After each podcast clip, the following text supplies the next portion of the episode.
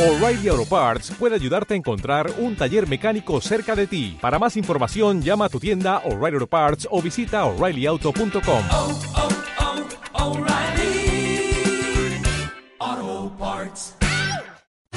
Hola, soy Cecilia Bona y voy a leerte un cuento.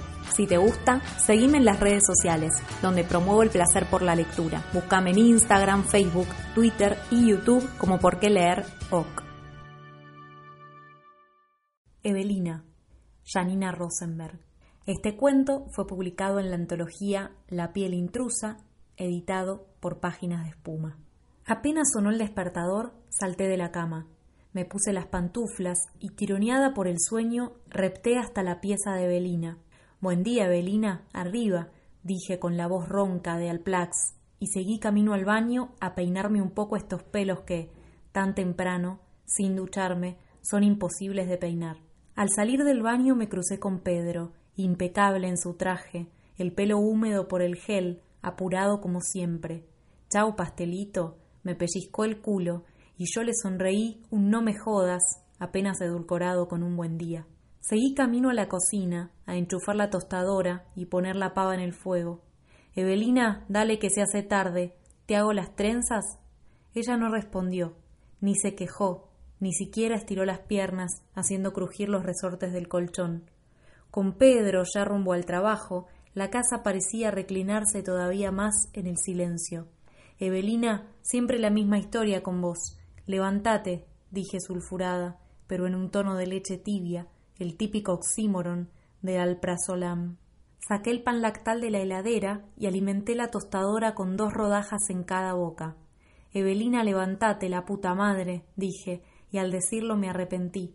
Y como todo arrepentimiento viene con cargo de conciencia, apagué el fuego, la pava ya tiritaba sobre la hornalla, y fui chancleteando hasta la pieza de Evelina. Eve, dije, y golpeé la puerta a ver si así lograba despertarla. Evelina, mi amor, ¿qué te pasa hoy? ¿Te sentís mal? Entré a la habitación, desarmé la montaña del acolchado y las frazadas, y lo que encontré fue la cama vacía. Al fin se había levantado. Al fin te levantaste, Belina. Me apuré a ir a la cocina. ¿Preferís manteca o queso blanco? Yo seguía hablando sola, porque Belina no contestaba. Contestá, Evelina, ¿por qué no contestás? Serví el agua en las tazas y hundí en cada una un saquito de té. Evelina. Sumé algo de música a la I para suavizar mi incipiente brote psicótico. Con los dedos en forma de pinza saqué las tostadas y las llevé a la mesa junto a las tazas humeantes. Evelina, ¿dónde te metiste? Venía a desayunar.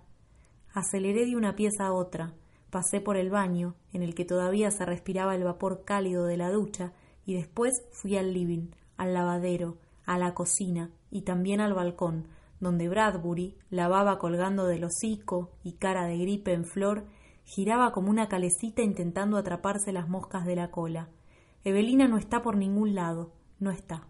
Abrí la puerta del departamento y salí. El aliento frío del pasillo me dio en la cara, y un escalofrío saltó a lo largo de toda mi espina dorsal. Evelina, Evelina. De a poco la voz se me aclaraba, dejaba atrás la ronquera para ganar las inflexiones propias de la conmoción. Evelina, Evelina. Nada. En el pasillo, como en casa, solo silencio. Me asomé al pulmón de las escaleras y miré primero arriba y después abajo. Evelina, Evelina, ya no es gracioso, ¿podés venir? Nada. Di media vuelta para quedar de frente a las puertas de los departamentos, pero todavía no caía en la lógica desesperación de toda madre al saber perdida a su hija. Le toqué el timbre al hippie del segundo B. Los hippies suelen andar despiertos a toda hora y quizás él la había visto salir o había escuchado algo. Como nadie respondía, volví a tocar el timbre dos veces más. Nada. Segundo B. Empecé a golpear la puerta, suaves palmadas que de a poco se volvieron derechazos de nocaut.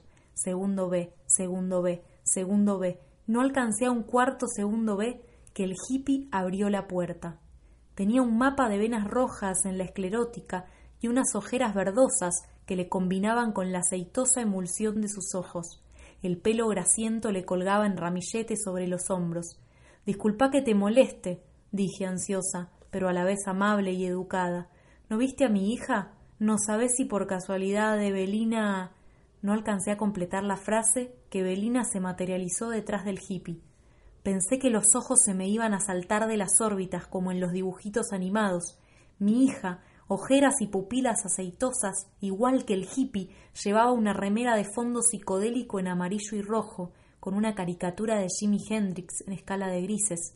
Apenas le tapaba la línea de la entrepierna, y no había que ser ni mago ni parapsicólogo para adivinar que debajo no llevaba bombacha.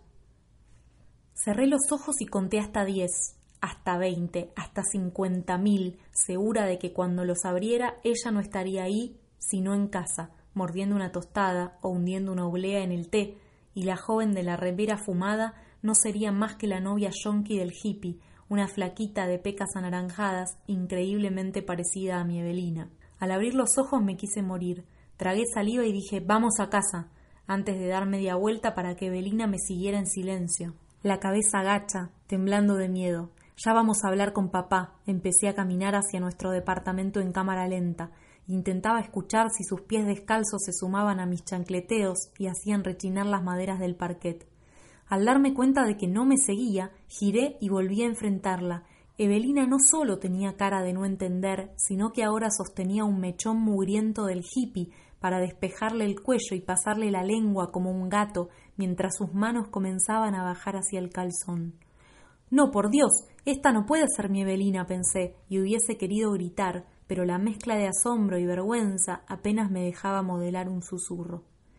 El hippie separó las piernas y estaban a punto de cerrar la puerta cuando me lancé sobre ellos y de los pelos saqué a Evelina del segundo B. Vamos a casa, ya mismo vamos a casa y ya mismo vamos a hablar, gritaba. Ahora sí gritaba, la voz cristalina de un señor grito.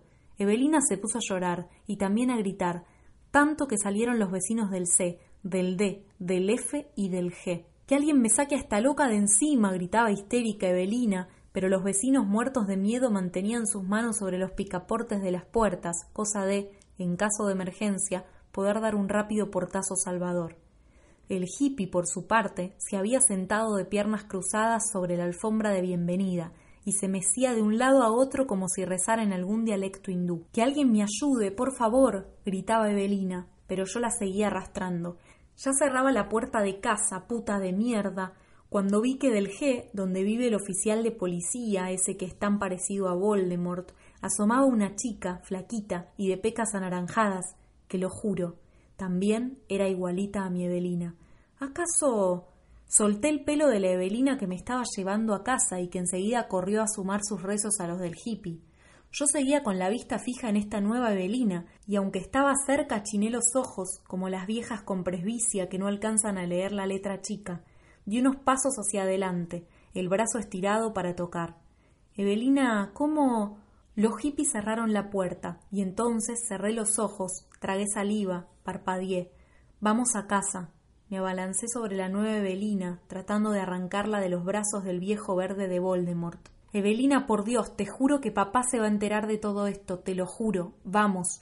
Que me suelte, que me suelte, gritaba esa Evelina, mientras yo trataba de meterla dentro de casa, de terminar con el show, y en eso alcancé a ver que otra Evelina, otra Evelina, de no más de doce años, me miraba asustada junto a la gorda perfumista del departamento C. Miré a una Evelina y después a la otra. Solté el brazo de la Evelina que lloraba en busca de la reacción de Voldemort. Con el entrecejo fruncido, miré hacia el departamento de los hippies, miré a la Evelina del viejo verde, a la Evelina infantil, y también a una de cabello platinado, a lo Marilyn Monroe, que había salido del D, y a otra que se asomaba del F, que, Dios mío, tenía un embarazo de más de seis meses. Cerré los ojos y me quedé así un rato. Después volví a abrirlos sin saber qué hacer ni qué decir. Cuando al fin pude mover la lengua, esta vez mi letargo ya no era culpa del sueño ni del alplax. Solo pude decir Vamos, por favor, Evelina, vamos. Y más que una orden, era un pedido, un ruego, un rezo, y el deseo de que una de las Evelinas quisiera darme la mano y volver a casa conmigo. Gracias por escuchar el cuento hasta el final. Espero que te haya gustado. Si es así, no olvides seguirme en las redes sociales. Búscame en Instagram, Facebook, Twitter y YouTube como por qué leer OC.